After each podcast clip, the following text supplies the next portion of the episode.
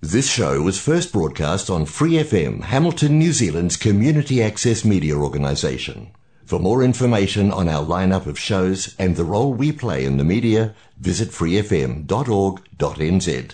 Flat Out Whānau, you're Lady H, host of Flat Out Pride on your Free FM dial. If you're a Waikato local with an idea for your own show, Free FM would love to hear from you. Check out our website, freefm.org.nz, or find Free FM on Facebook and get in touch.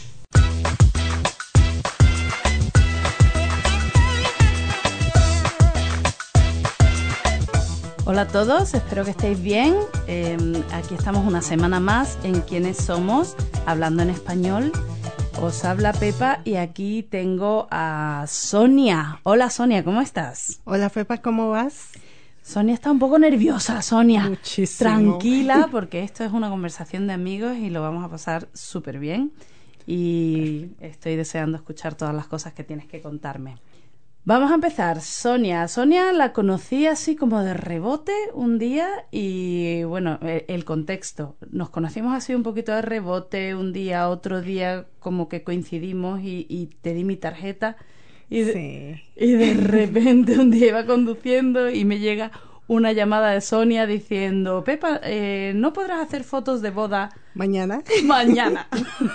y ah, mm, espera que pare, espera un momento que me que podamos hablar y de ahí, bueno, pues ahí estuvimos hablando y de ahí nos conocimos un poquito más y aprendí un poquito de en qué trabaja, súper interesante, así que estoy deseando escuchar todas las cosas que vamos a hablar hoy.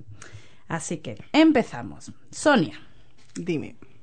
Quiero que me cuentes, o sea, aquí tenemos a una mujer que es una mujer profesional, una mujer eh, de- madre de familia, una mujer que colombiana, pero quiero que me hable de la niña inocente, de cuando tenías, volvamos a cuando tenías, yo qué sé, 10 años, Oh, más o menos. Cuéntanos de esa niña, ¿quién eres? ¿De dónde eres? ¿De dónde vienes? parece que fue ayer. Mm. So, como tú dijiste, soy de Colombia. Nací en Bogotá, la capital. Y yo pienso que tuve los mejores años de mi infancia, ya que con mi mami, pues la luchamos durísimo.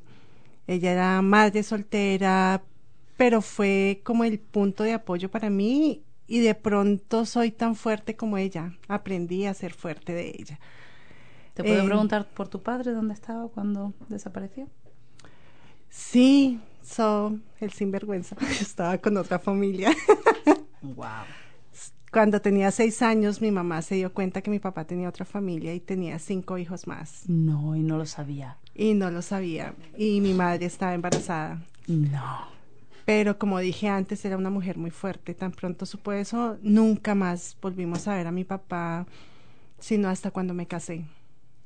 Wow. Entonces, creo que ella solita somos mi hermano, mi mamá adoptó una prima, entonces somos, éramos tres en la familia. Sí. Increíble. Sí, crecimos los cuatro solitos. Y súper infancia. O sea Sí, que- sí. Es de esas cosas, yo no digo que el pasado fue mejor, pero le doy gracias a Dios que tuve la oportunidad de jugar en la calle, jugar piqui, correr, hacer cosas con mis amigos en vez de estar en la casa viendo televisión. Y enganchado a los videojuegos y a la Ay, internet. sí, es mi enfermedad, pero bueno. Bueno, corramos un tupido velo. Sí, ¿qué más les cuento de Bogotá? Bogotá es una ciudad histórica. Yo pienso que Bogotá es la mejor parte de Colombia, a pesar que muchos dicen que es su ciudad, pero ustedes pueden encontrar toda variedad de culturas en Bogotá. De hecho, también gente del extranjero, porque ustedes van a encontrar toda la, la historia de Colombia en Bogotá. Ustedes van a encontrar el Palacio de Justicia, el Florero de Llorente, el Museo de Oro, todo lo que ustedes quieran saber de la historia de Colombia va a ser muy fácil encontrarlo en Bogotá. Es un poco antigua, es la oportunidad de mucha gente, pero ahora está sobrepoblada, entonces las oportunidades tanto en Bogotá como en toda Colombia han disminuido muchísimo. Yo te escucho hablar con, con, con mucho amor. Sí, mira que yo nunca pensé salir de Colombia. Yo era una apasionada y entregada a Colombia. De hecho, todavía escucho el himno nacional y algo me tiembla por dentro, que creo que no voy a volver a Colombia, pues por situaciones que me han alejado de ella. Lo único que me, me atraía muchísimo eran mis hijos y mis hijos ya están acá. Obviamente mi madre, pero con la situación de ahorita, como que uno no tiene ninguna esperanza de volver, así sea como de visitante. Bueno, la esperanza es lo último que se tiene que perder, pero sí, pero no hay que ser realista, supongo, las cosas como vienen. Sí, no, amo todo lo que tengo de Colombia. yo pienso que soy una colombiana de pura cepa. Nosotros los colombianos tendemos a ser como muy positivos, como intentar de ver lo positivo de todo lo malo que nos sucede. Y eso es algo bonito porque es muy poco, es muy difícil verlo en este país la gente, nosotros somos muy calurosos, a nosotros nos gusta reír, nos gusta abrazar, mientras que aquí todo el mundo es como con su espacio, a pesar de que han cambiado mucho. Yo llegué hace 12 años, pero sí, ellos estás hablando, Estás hablando de los kiwis, ¿verdad? Sí, sí. Porque tú te relacionas aquí mucho con kiwis o te juntas más con en tu círculo, digamos, ¿Qué es lo que tienes más cercano así en tu vida cotidiana? Aparte, fuera de la familia. Los kiwis, los maoris que amo con todo mi corazón. Eh, por mi trabajo, no, no siento, nosotros no podemos estar muy cerca de la comunidad, porque en cualquier momento llega un caso de mi comunidad. ahora, ahora, después vamos a hablar de tu trabajo. Sí. Vamos a volver a, cuando estabas en Colombia, cuando, en qué momento, en qué momento llega tu familia. Cuéntanos un poquito la historia, cómo crece de la niña de 10 años a la niña de 15 años. Oh ¿Qué, pasa por ahí? No fui muy buena niña. No. Uh. Eh, la niña de 15 años fue como muy guerrera como les dije antes, a nosotros nos tocó crecer solos. Mi madre tenía que trabajar desde las 3 de la mañana hasta volvía a la casa a las 2 de la tarde. A ver, mi mami era enfermera, les voy a explicar un poquito. Ella entraba a las 7 de la mañana, salía a las 2 de la tarde, entonces regresaba alrededor de las 3 de la tarde, pero también cosía. Entonces ella hacía las, los uniformes de los doctores y las batas de los doctores. Entonces mi madre llegaba, servía el almuerzo, todos almorzábamos con ella y después ella se ponía a coser. Y cosía más o menos hasta las una, dos de la mañana, se levantaba cuatro de la mañana, dejaba todo listo y se iba a trabajar. ¿Eso durante toda tu infancia? Sí, claro mi papá, o sea... ¿Cómo se llama tu madre? Margarita. Margarita, impresionante. Me quito el sombrero. Sí, Estas ella, historias de mujeres. Ella es un estandarte. Poderosas. Sí, sí. Yo no necesito admirar a nadie famoso, tengo a mi mamá. Totalmente. Sí. Entonces esta niña no tuvo casi infancia porque me tocó criar a mi hermano. Aunque no, nosotros la pasamos muy rico. Era cuando él nació, obviamente yo tenía seis años, entonces fui un poquito ruda, le pegaba muchas veces. Pero a través del tiempo creo que él ha sido mi mejor amigo, como mi confidente. Crecimos juntos. Sí, ese, ese tipo de cosas, o sea, niños que se pelean. Lo que pasa es que tú tenías como la, el, tú te, según me cuentas, te has creado el rol como de cuidadora pero tú eras una hermana y los hermanos se pelean. Sí. pero no terminé educándolo. Yo era la responsable de absolutamente todo por él. Obviamente. tu prima. Sí, después mi hermana, mi primita. Pero mi mami a través del tiempo a medida que fuimos creciendo hicimos como una microempresa familiar. Entonces ella nos enseñó a hacer como los cinturones, como las mangas, como cositas así, y nos pagaba. De hecho, los tapabocas, todo nos lo enseñó a hacer. Nosotros hacíamos unas cositas Tapabocas, máscaras. Sí, máscaras. Ah, para, para el hospital. Sí, ella hacía todo, todo el Claro, porque uniforme hasta completo. COVID como que eso del tapabocas no, era- No. no era una cosa Sí, no, de la gente normal, digamos. Imagínate, hoy seríamos millonarios. Imagínate. Innovadores. Sí, entonces yo creo que con eso crecimos. Mi mami nunca tuvo una deuda.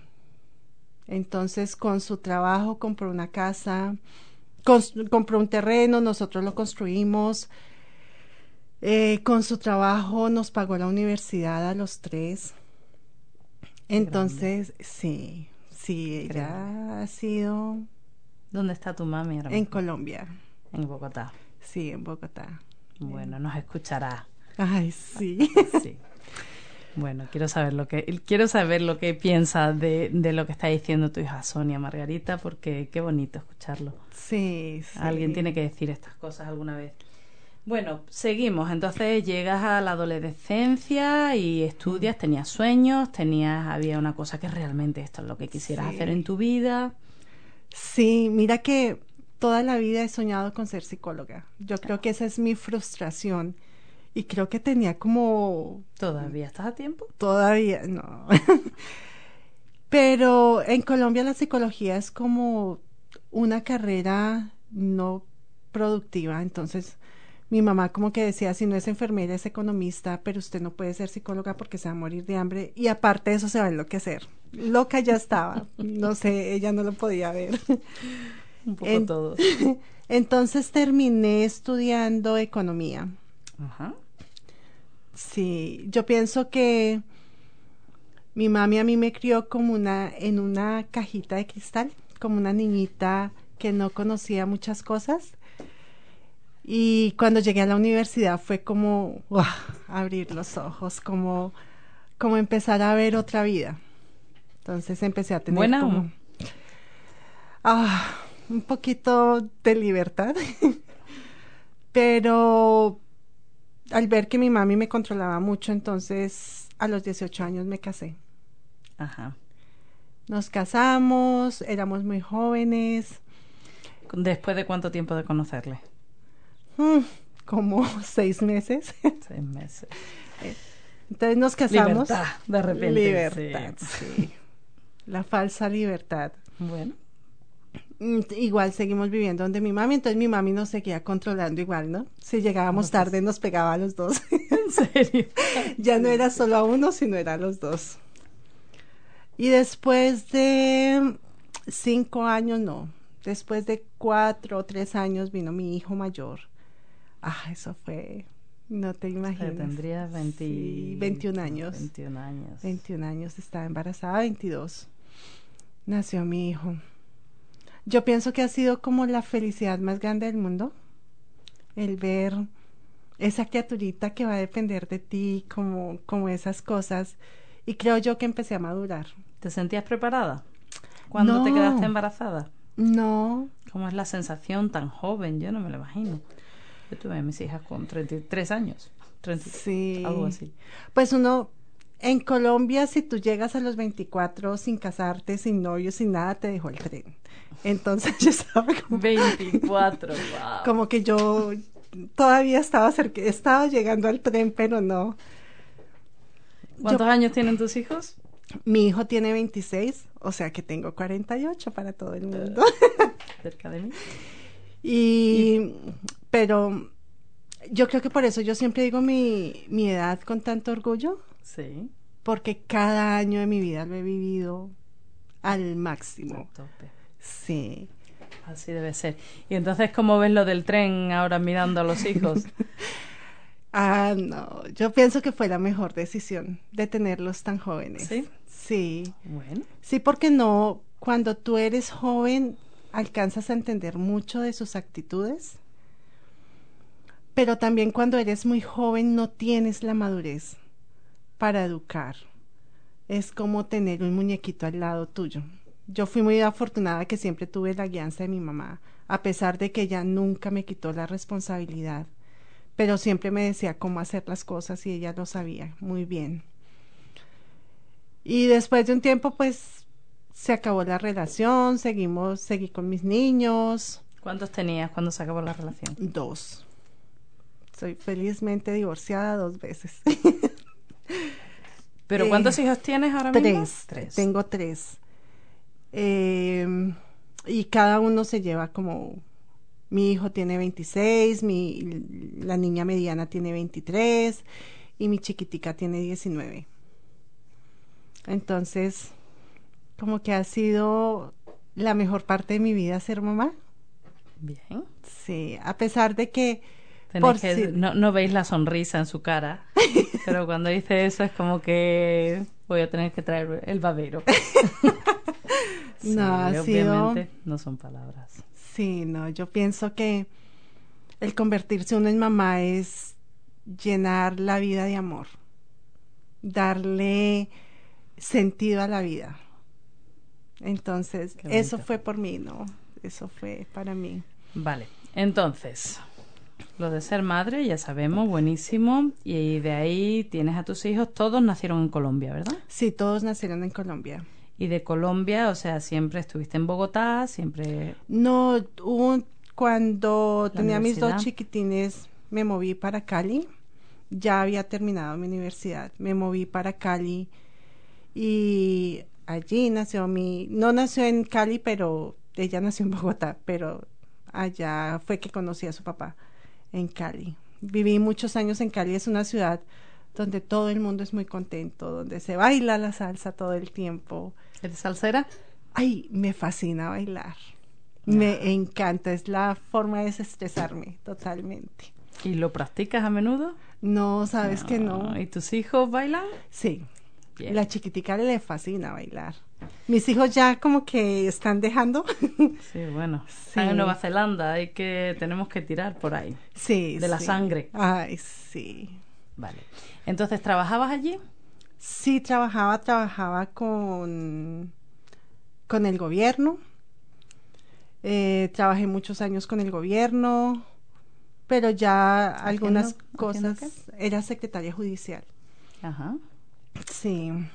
Entonces, al ser secretaria judicial en Cali, se generaron algunas circunstancias y motivos por los cuales tuve que dejar Colombia. Y asimismo, por seguridad, dejé a mis dos chiquitos mayores. Allí Sí. tuviste que salir Sí, se quedaron con- rápido con la chiquitita. Sí, se quedaron con su papá y como que entre mi mamá y, y el papá que estuvieron pendientes de ellos. ¿Y cuánto tiempo, o sea, y de ahí viniste directamente a Nueva Zelanda? No, de ahí salimos, de ahí salí con mi esposo, mi hija, mi ex esposo, mi hija, y nos fuimos para Ecuador. Ecuador, Sí. parece. Te voy a parar ahí y vamos a escuchar. Dime, dime si tienes tu canción. Vamos a ponerla aquí antes de la siguiente etapa. ¿Qué te parece? ¿Qué nos Perfecto. traes, Sonia? Amor y control de Amor Rubén. Blades. ¿De dónde es Rubén Blades? No lo conozco. Perdón. No, lo No, conozco. creo, ay, yo no sé de dónde es Rubén Blades. Bueno, lo vamos Lo a amo, pero no sé de dónde es. Bueno, ya vamos a aprender aquí todos. ¿Esta canción es personal para ti? Sí, mucho. Bueno, vamos a escucharla y ahora nos cuentas, ¿vale? Saliendo del hospital después del ver a mi mamá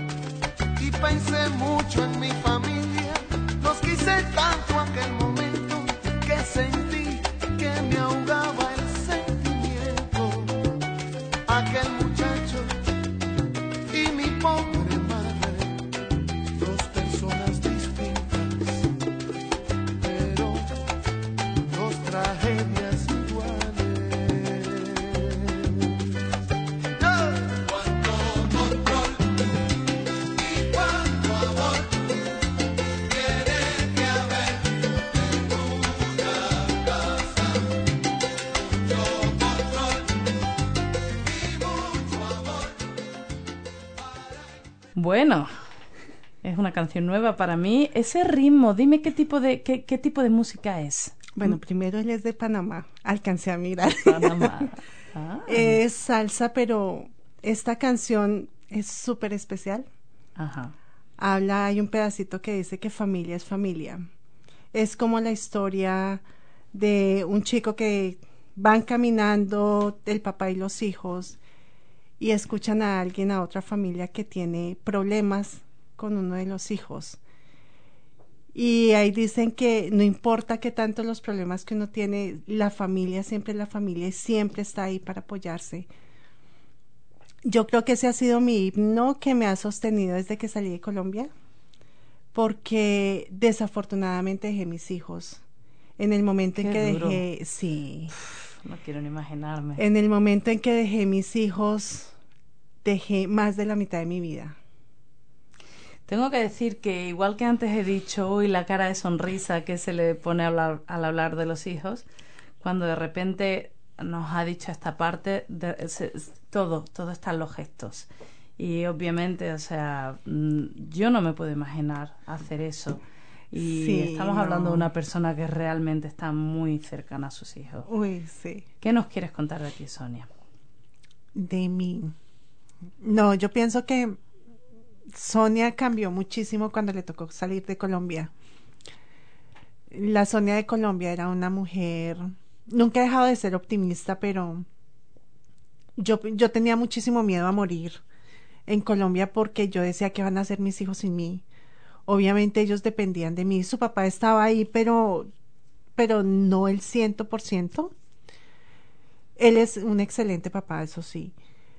Pero no estaba ahí. Yo tenía la responsabilidad de muchas cosas. Entonces yo pensaba que si yo moría, mis hijos no iban a vivir. Yo pienso que fue algo que la vida me enseñó. No importa qué pase con uno, pero los hijos siempre van a tener un camino. Los hijos siempre van a ser el reflejo de lo bueno o malo que uno haya hecho. Entonces es como, es como, como que me dio a entender, tengo que hacer muchas cosas por ellos sin estar con ellos. De pronto para ellos fue muy difícil y de pronto para la gente porque cada vez que han sabido, mucha gente ha sabido mi situación, he sido criticada y juzgada terriblemente por no estar con mis hijos. Pero pienso que yo a mis hijos les ofrecí un mejor futuro. Yo, Estoy segura. sí, yo hay veces pienso que cuando uno dice, yo vivo mucho de los dichos, pero las cosas pasan por algo. Siempre de lo malo siempre va a salir algo bueno. Y es eso. Pienso que nosotros tres, mi ex esposo, mi hija, la chiquita, y yo sabemos que nos tocó pasar. Pero hoy en día tengo la satisfacción más grande del mundo que sé que mis hijos van a tener un mejor futuro, una mejor vida, a pesar de que van, crecieron con muchísimos vacíos. Yo intenté estar cerca, pero los chicos adolescentes son como que no hablan, como que nadie me quiere y todos me odian. Le digo yo la edad del gusanito. Pero intenté estar cerca, siempre intenté con lo que más pude apoyarlos. Entonces, Sonia cambió. La Sonia de ahora es una Sonia que aprendió a ser por dentro y por fuera positiva. De saber que siempre voy a tener un mejor futuro, que no importa las cosas que me estén sucediendo ahorita. De pronto sí lloro muchísimo, sí me pasan cosas tristes. De hecho, tú encuentras muchas personas que, que con los comentarios te hacen sentir atroz. Pero yo sé que cada cosa que me pasa, cada cosa que me hace llorar, es porque más adelante voy a tener algo mejor. Entonces yo agradezco cada comentario, agradezco cada tropiezo, cada dolor, porque cada día estoy mejor, estoy con mis hijos, estoy... Yo hay veces me siento como realizada y yo pienso que en Colombia nunca, nunca hubiese podido tener esta Sonia que tengo ahora, una mujer como segura de sí misma, confidente de lo que está haciendo, pues también con sus miedos, ¿no? Como todo el mundo. Humana. Sí, sí. Muy humana. Qué increíble. Y Sonia, te puedo preguntar, tus hijos, ¿qué edad tenían cuando te tuviste que ir? 12 años, mi nana 9, Wow. y ellos llegaron hace, hace tres años. ¿Cuánto tiempo habéis estado separados? Mm, Como... Perdona por como nueve- ah, clavar no, la no, no. estaca, pero creo que creo que es muy bueno escuchar estas cosas, creo que es muy bueno contarlas Sí. y creo que puede ayudarle a mucha gente. Nueve años. Nueve años separados. Sí, después de que cumplí los cinco años aquí en Nueva Zelanda, tuve la oportunidad de ir a Colombia. Y yo no sé si, si se entienda, pero tú hay veces vives la vida, pero por dentro estás muerta. Ese fue mi tiempo. Fueron seis años sin mis hijos, donde yo viví sin vivir. Y encima sufriendo y con las críticas. Sí, claro, claro. Aunque cuando llegué a Nueva Zelanda lo primero que hice fue aplicar por ellos, pero obviamente cuando tú te vas de tu país y no le dices a tu familia, nadie va a confiar en dónde vas, porque vas por allá.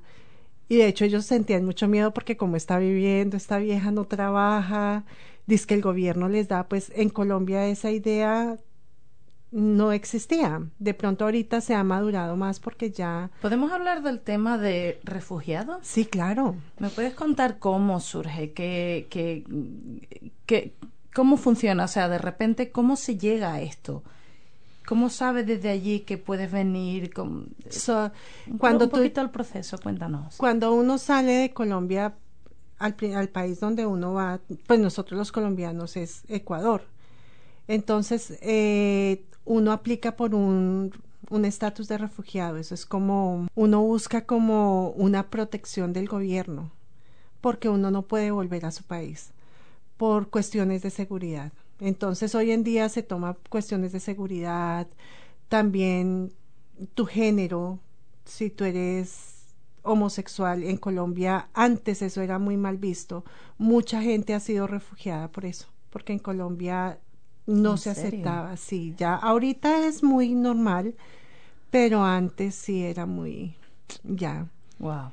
Entonces tú vas, tú pides una protección, es como un asilo, pero no es un asilo político, es un asilo como de clase baja. Entonces ahí aplicas por el refugio y te hacen entrevistas, tienes que llevar documentos, ellos analizan y ellos aceptan tu caso o, o lo niegan. Porque cuando tú te fuiste fue una cosa en plan rápido, tuviste tiempo o, o fue no, no, no, yo preparado tuve pues no mucho tiempo, pero sí tenía de pronto como era secretaria por lo general tenía todo como organizado en, en carpetas Bien. y sí. Entonces cuando yo llegué nosotros nos dieron nosotros fuimos refugiados en tres meses, nos dieron la, el estatus de refugiados en tres meses. Y salimos de Ecuador ¿Cuánto tiempo viviste en Ecuador? Ah, 11 meses. Entonces salimos muy pronto, pues por mi caso. Ellos le dieron la prioridad a mi caso. Entonces cuando uno tiene el estatus de refugiado, nosotros tenemos derecho a aplicar por un tercer país. Y ahí, en esa época, creo que estaba Canadá, habían tres países, no me acuerdo el otro, pero era Canadá, Nueva Zelanda y Suiza. Cuando nosotros nos ofrecieron, An- Canadá estaba muy interesado en nosotros, pero no sé, por cosas del destino, yo digo que Dios es muy grande. Llegó Nueva Zelanda y chequeó los casos y ellos nos escogieron y nos entrevistaron. Nosotros fuimos a una entrevista con Canadá y nos resultaron entrevistando. Te escogen, ah, fíjate, Sí. todo esto que me estás contando es nuevo para mí. Y eso Sí. que trabajo en un sitio, eh, en el Settlement Center, o sea, Sí, no, creo que hay mucho, mucho que aprender de todos estos temas. Que, sí.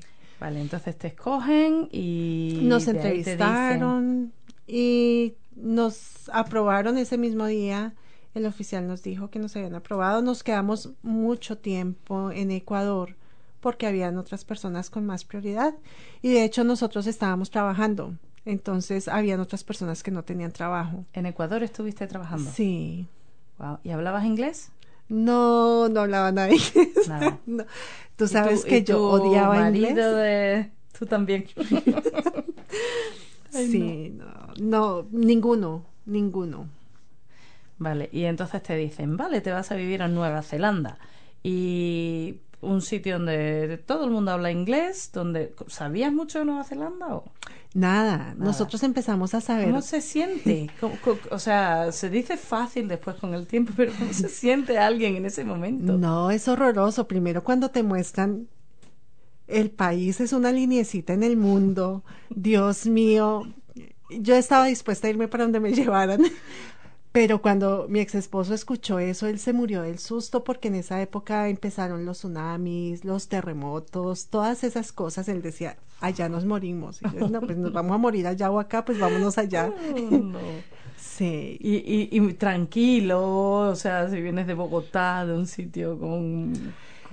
Yo pienso que en el momento en que tú dejas Colombia, empiezas a ser un guerrero. Porque ya tienes que afrontar una vida diferente. Por ejemplo, yo vendí comida en la calle en el Ecuador. Nunca. Es que ni siquiera sabía hacer empanadas y aprendí a hacer empanadas por un libro. Entonces, tú empiezas a sacar En cambio, la gente te conoce aquí y es como, ah, colombiana, seguro que sabe. Es como la, la cantidad de cosas que se asumen cuando conoces a las personas. Sí. Es increíble, ¿verdad? Sí. La cantidad de cosas que uno pensará de ti. Primero por tener el estatus de refugiado, que me contabas antes que realmente no es refugiado, ¿verdad? No, no, nosotros venimos acá invitados. Un refugiado nunca es invitado a un país, simplemente llega al país y pide ayuda. A nosotros el gobierno nos invitó porque nos entrevistó, ellos decidieron si veníamos o no. Nosotros venimos acá con un estatus de residentes, de residentes permanentes. Pero obviamente para podernos diferenciar de los otros grupos de personas, nos dicen refugiados. Pero también hasta hace cinco años lo supe que alguien habló conmigo y me, me hizo la aclaración. Pero es que usted nunca ha sido refugiada en Nueva Zelanda. Usted. Eso te lo dijo alguien de Nueva Sí, Zelanda. alguien de Nueva Zelanda. Lo que pasa es que después de. Dime, después de dos años, cuando tenía el inglés más o menos horrible. bueno, no, cuando había aprendido a, a medio comunicarme. Eh, from Mangere me, de Mangere me invitaron a una a un simposio de refugiados a contar mi historia y a explicar por qué venimos acá En inglés. en inglés. No, alguien me ayuda a escribir y todo porque no, totalmente muerta y eh, y después de tres años volví a encontrarme con una persona que estuvo en el simposio, así como por cosas de la vida y ella me dijo, Sonia, deje de decir usted refugiada porque usted no es refugiada, usted vino a este país porque la invitaron. Entonces como que empecé a caer en cuenta, ¿no? De pronto eh, nosotros somos refugiados porque venimos de, de un refugio, pero ya estamos en un tercer país, entonces ya no hay un refugio. Y cuéntame de, de, o sea, la gente te conoce como refugiada a lo mejor, ¿no? Ahí, y, Sí. y, qué, ¿Y qué asunciones hay? ¿Te ha- has, has sentido algo? ¿Has sentido que se te trata diferente por eso? ¿O que se te mira diferente? ¿O a ti o a gente de tu alrededor? Yo siempre he sido muy orgullosa de decir que soy refugiada, porque es como el estereotipo, ¿no? Los refugiados llegan a Nueva Zelanda a ser trabajos bajos donde nadie quiere hacer. Eh, muchos de ellos no trabajan, se viven del beneficio. Entonces, no, yo soy refugiada, yo soy alguien aquí, yo le estoy aportando al país en algo. Pero sí, muchas veces la gente te mira diferente, como de pronto no tanto ahora, pero en el pasado sí, yo me acuerdo que alguien me dijo que yo había venido a robarles el beneficio. Y ellos no sabían que yo llegué acá y después de dos años ya tenía trabajo full time. Entonces es eso, es como que por unos poquitos, cada uno es diferente, cada uno es un mundo diferente y no todos tienen la misma capacidad y, habilidad de aprender inglés. Entonces hay unos que toman más tiempo, pero la gente no entiende eso. De hecho, que venir sin inglés y de repente tener suficiente como para trabajar, Sí. No es fácil. Y más cuando vienes con una edad, a lo mejor, o sea, si eres jovencito, pues igual eh, eh, es de otra manera. Sí, mira que yo pienso que los jóvenes que sepan aprovecharlo tienen todo. ¿Tú crees que se habla del tema de, de ser refugiado? ¿Tú crees que es un tema que, que, que, se saca así como natural? ¿O que la gente como que... Mm, ¿Será refugiado? No será refugiado. Está ahí, pero como que hoy en día yo creo que la gente es más confidente de, preguntar, ay, ¿usted es refugiada? Pienso yo que los refugiados están empezando a, sentirse más avergonzados de decir soy refugiado. ¿Por qué? No sé, la verdad, no sé, pero he pasado así, diría yo, chascos. yo soy refugiada y saludo a la gente y resulta que el colombiano es de España y resulta que el otro vino a estudiar y yo digo, miércoles, algo está pasando, algo... No sé por qué, eh, no, es, no es avergonzarse, es quiénes somos, por qué vinimos.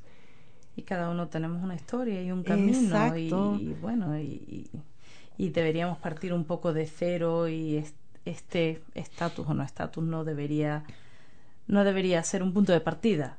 Exacto. Sí, porque tú no eres por tu estatus, tú vales por la persona y el ser humano que eres. Pero también entiendo a muchas personas, de pronto el ser refugiado te quita oportunidades. El ser refugiado, mucha gente cree que, que te cierran puertas.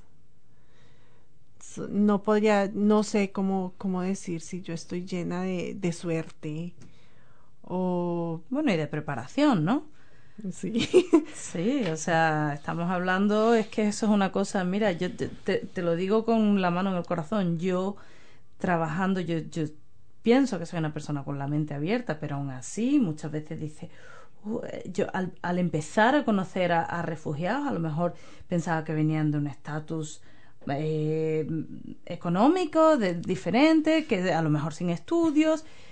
Eh, son, son cosas que no lo hace uno por querer pensar tal, sino que, es lo que has aprendido, es lo que has escuchado, no lo sé. Entonces, para mí, gran parte de, de, hablar de, esta, de estos temas y de contar las historias es para que se nos abra la mente, porque, o sea, Sonia estudiaba economía, trabajaba de secretaria judicial. Eh, sí, y, y, por qué eso tiene que estar en contra de ese refugiado? No sabemos. O sea, que, que tenemos que hablar con las personas desde, sin, sin, sin, plantearnos esto antes de empezar. Sí, no, yo pienso que el ser refugiado es buscar ayuda. Obviamente si vas a encontrar personas que desafortunadamente no tuvieron la oportunidad de estudiar o personas... Que tampoco pasa nada. Exacto, no. Que tampoco significa... sí, todos somos seres humanos y mm. es y es lo que a mí me gustaría que la gente entendiera. La vida. Sí, sí. Bueno, vamos a, movernos porque quiero que nos cuentes sobre mm, una vez en Nueva Zelanda, cuando ya hablas inglés, trabajo.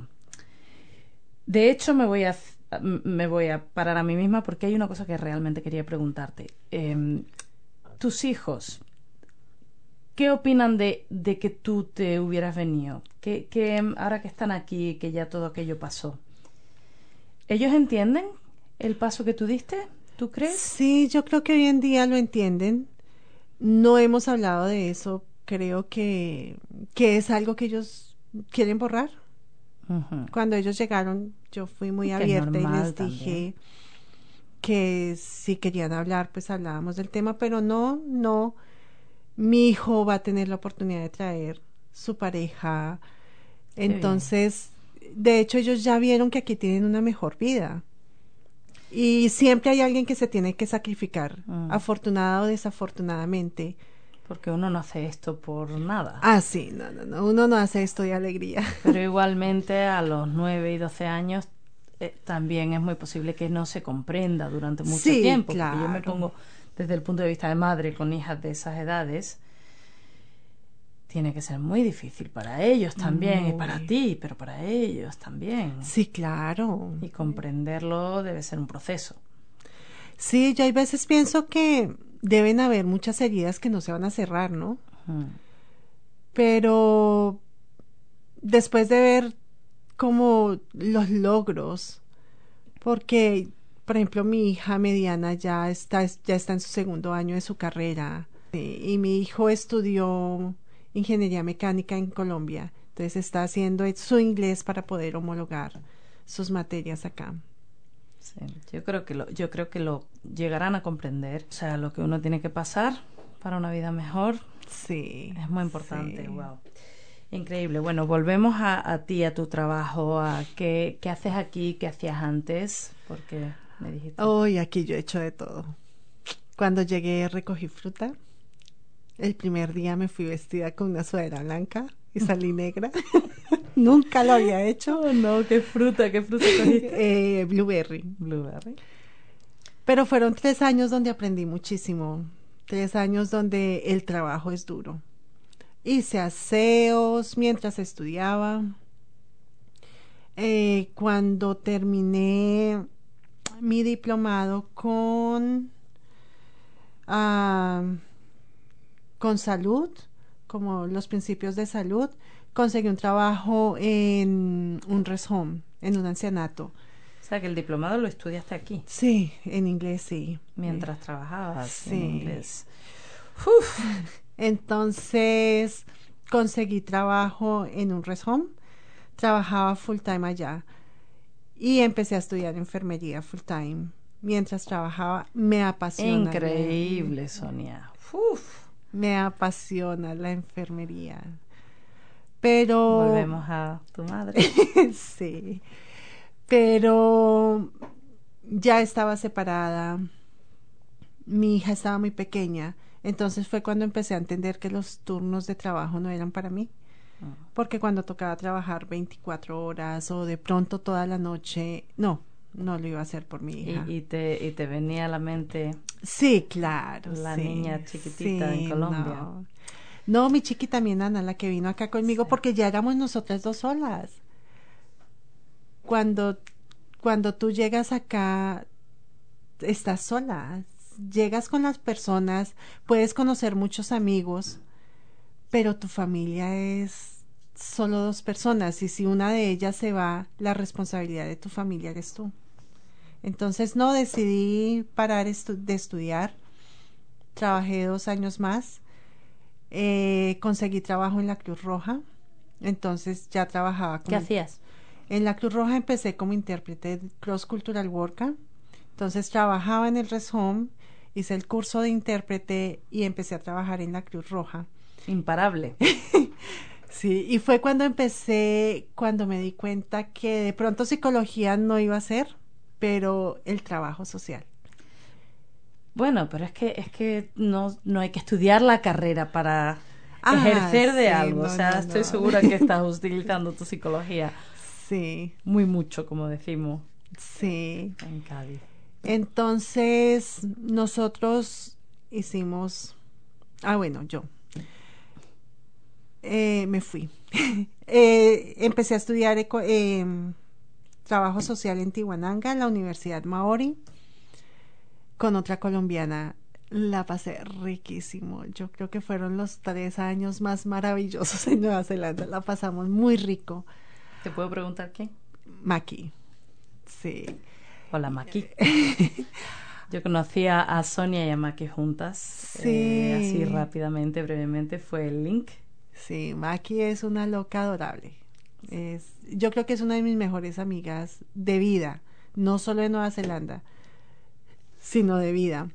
Entonces, ¿qué más hicimos? Tres años, amo la cultura maori. Mi hija, ellos me permitieron llevar a mi hija cada vez que estudiábamos. Y entonces... Me, me gusta ese tema. Yo también hice un curso con ellos y me pareció increíble cómo, a- cómo lo hacen factible para que la gente pueda.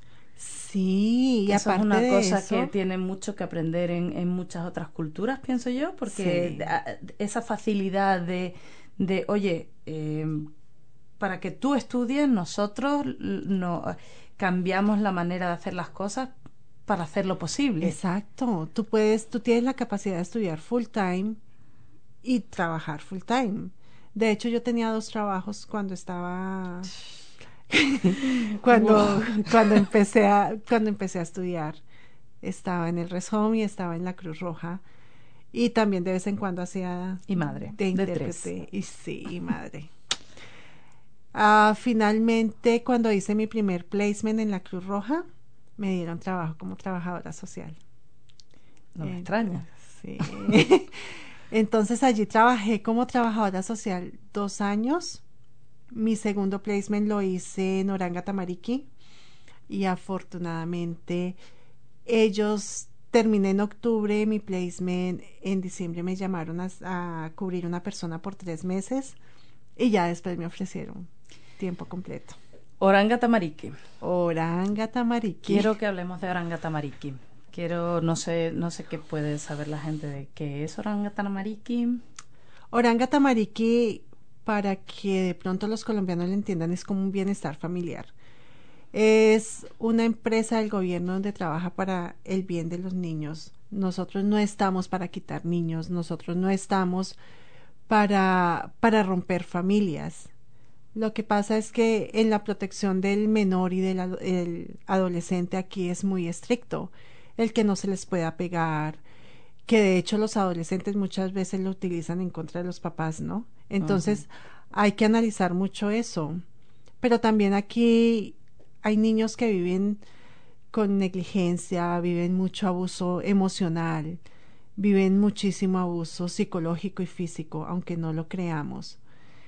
Y cuando nosotros venimos de otras culturas, por ejemplo en Colombia es normal pegarle a un niño. En ¿Todavía Co- es legal? Porque Sí. yo sé que desde que yo me fui de España las cosas cambian, no sé. La verdad no sé ahorita No cómo sé. estará, pero Seguramente más relajado. sí, pero sí es un poco más relajado. Y además nosotros aprendemos que con rejo el niño aprende. Entonces pegándole es mejor, aunque hay veces es mejor. la letra con sangre entra, Ah, me, me decían de sí. cuando de la época de mis abuelos con la con la regla, el profesor. Sí, pero aquí no se puede hacer eso. Y también nosotros vemos mucho abuso de diferentes culturas y se como que dicen esa es mi cultura. Ah. Desafortunadamente cuando dicen esa es mi cultura y es colombiana, yo me paro y digo, ah, ah, esa no es mi cultura. Nosotros los colombianos no somos así. Nosotros los colombianos no hacemos eso. Entonces hay mucha clase de abusos que, que yo puedo entender y puedo defender a la familia. Hay otros, hay otras clases de abusos donde yo digo, no, es mejor ayudarle con un psicólogo, es mejor ayudarle con otras cosas. ¿Tú crees que nos estamos pasando? ¿Crees que nos estamos volviendo de- demasiado light con lo que se permite y no se permite? ¿O, o desde donde tú estás comprendes por qué se llega a, a- a que las leyes sean tan estrictas con que no se le pueda levantar la mano a un niño, con que si gritas un poquito parece que se van a romper? ¿Cómo Sí, yo pienso que hoy en día nosotros vivimos de los traumas. So, si nosotros nos ponemos a comparar en nuestro pasado, pues a ti te trataban horrible y traumatizada no estás. Pero hoy en día sí hay, ya se creó, ya estamos en la generación donde nosotros podemos dañar a un niño con una palabra. Y de pronto nosotros estamos por dentro rotos de una u otra manera por palabras que nos dijeron en nuestra infancia. Yo pienso que hoy en día nosotros, este país piensa más en un muchacho del futuro, que sea un muchacho de bien, que sea una persona que no sea agresiva. Pero al mismo tiempo, como decía yo, cuando empezamos, somos muy fríos. Entonces, muchas veces los niños crecen sin amor y ese amor forma resentimiento, hablando de los chicos de acá. Pero nosotros como otras culturas, como el, anhela- en- el anhelar y el extrañar cosas de nuestro pasado, se nos olvida cómo educar y cómo hacer que nuestros hijos miren hacia un futuro y no se queden estancados en un pasado. Yo siempre he dicho que Nueva Zelanda es el país de los sueños. Ya ahorita con 48 años, Me salió la sonrisa. eh, nosotros con 40, yo con 48 años quiero hacer algo más. Tengo sueños. ¿Cuáles son tus sueños? La verdad, yo quiero ayudar a los jóvenes. Yo pienso que nosotros, Nueva Zelanda tiene un futuro extraordinario con, con los muchachos si ellos supieran cómo guiar su camino. Y, y, y cuando dices eso, sin querer o queriendo, te vienen los colombianos, latinos, gente de habla hispana o estamos hablando sí, en general? claro, claro. Porque Sonia, eso es una de las cosas que queremos en el Guayqueto Hispano Latino. Eh, eh, lo- los jóvenes han estado un poco dispersos por aquí y queremos Sí. pensar en, en de qué manera traer la, la sangre, como decíamos al principio, de vuelta, porque como que como que se te olvida cuando no lo has vivido así mucho, estar junto con la gente de, de, tus orígenes. Dices, ah, bueno, no me hace falta, porque realmente, como hablabas también, no nos hace falta, o sea, somos guerreros, podemos con todo. Pero de repente te juntas y es como, boom, ahí estaba, esa chispa. Sí. Sí, yo pienso, ese ha sido mi sueño. Hoy en día no pienso solo en los colombianos, yo pienso en todos, en Mm. todos, incluyendo los jóvenes de Nueva Zelanda. Yo pienso que, que muchas veces el ser joven nos da locura y nunca pensamos que los 48 están aquí a la esquina. Entonces, A mí me queda poco.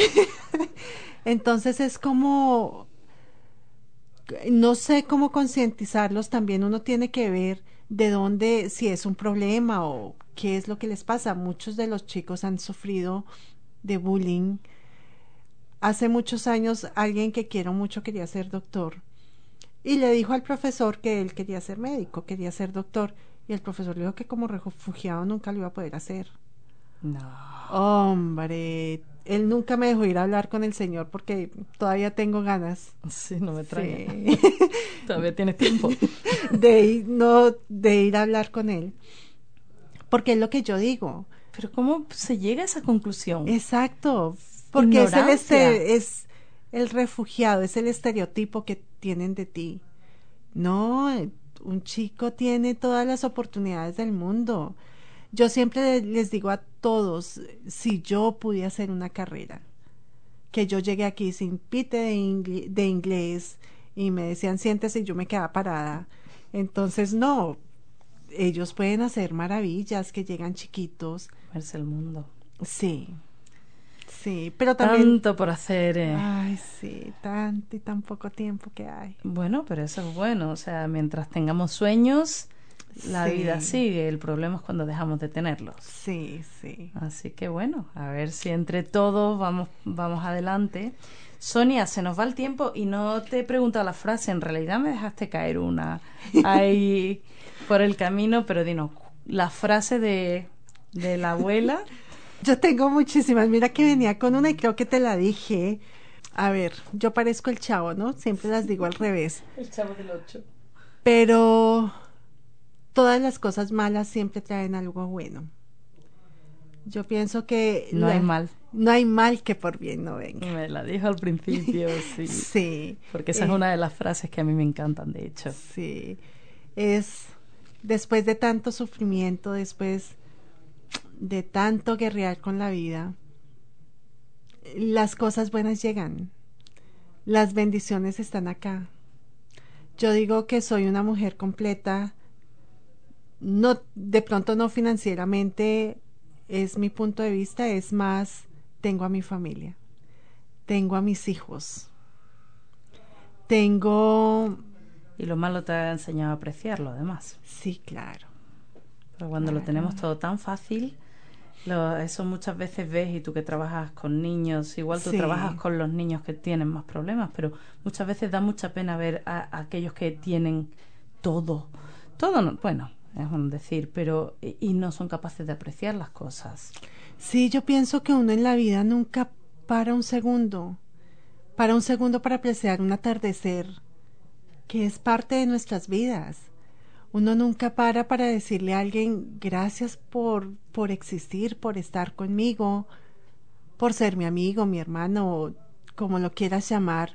Nunca. A mí me parece muy importante. Yo es una cosa que, que, que muchas veces como madre es como que dice, ay, qué pesada, que nada más que quiere eh, como que te aplaudan, pero no es eso. Yo muchas veces a mis hijas les hago eh, parar y, y, y, pues dar las gracias y cosas así, ya lo están aprendiendo, pero es bueno ser capaces de, de, de darte cuenta de lo que, de lo que hay.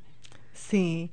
Y hay cosas veces, buenas. Sí. Hay veces pienso que o he aprendido que el amor no es no es solo con una persona, el amor es todo. Si tú te amas, tú tienes la capacidad de amar tanto lo que te rodea, la gente que está Totalmente. bien o mal, la gente que esté contigo. Sí. Sonia, como siempre, me encantaría seguir, me encantaría que, que, sé. que- que traigamos más positividad a este mundo y que arreglemos tantas cosas, pero se nos acaba el tiempo. Muchísimas gracias por No, compartir gracias todo lo que has compartido con nosotros y seguro, seguro que hay muchos que, que estáis ahí, que nos escucháis y que mm, vais a empezar a hablar más. Eso es lo que yo quiero, que hablemos más. Sí, abrámonos al mundo, Sí. especialmente acá. Sí. Aquí no podemos tener miedo. Muchísimas gracias por No, estar aquí y bueno, nos seguimos viendo. Claro que sí.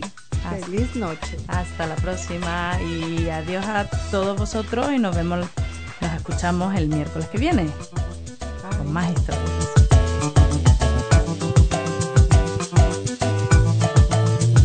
For more episodes, use the accessmedia.nz app for iOS and Android devices, or subscribe to this podcast via Spotify, iHeartRadio, or Apple Podcasts. This Free FM podcast was brought to you with support from New Zealand On Air.